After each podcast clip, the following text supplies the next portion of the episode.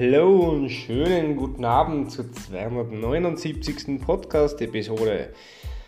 Heute möchte ich mit einem Thema teilen oder eine Übung teilen, die ich selbst bei mir vor einigen Jahren das erste Mal gemacht habe, trotzdem mal so aus einem anderen Blickwinkel als heute. Ähm, und die glaube ich für viele einiges an Klarheit bringen kann, wie ein Leben eigentlich ausschauen soll, damit es erfolgreich unter Anführungszeichen ist.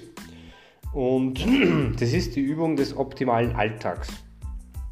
Äh, was meine ich damit? Der Name sagt es eigentlich eh schon.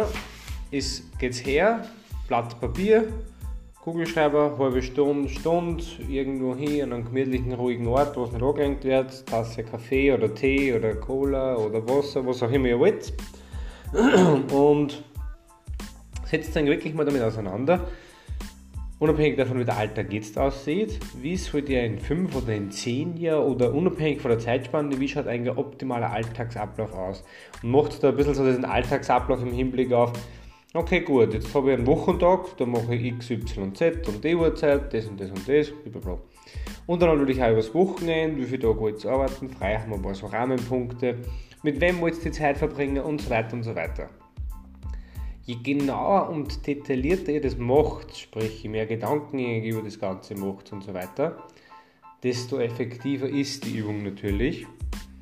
Der Sinn und Zweck der Übung ist hauptsächlich wirklich diese Klarheit zu sagen, okay gut, ähm, ich habe jetzt äh, für mich herausgefunden, wie das ungefähr ausschauen soll.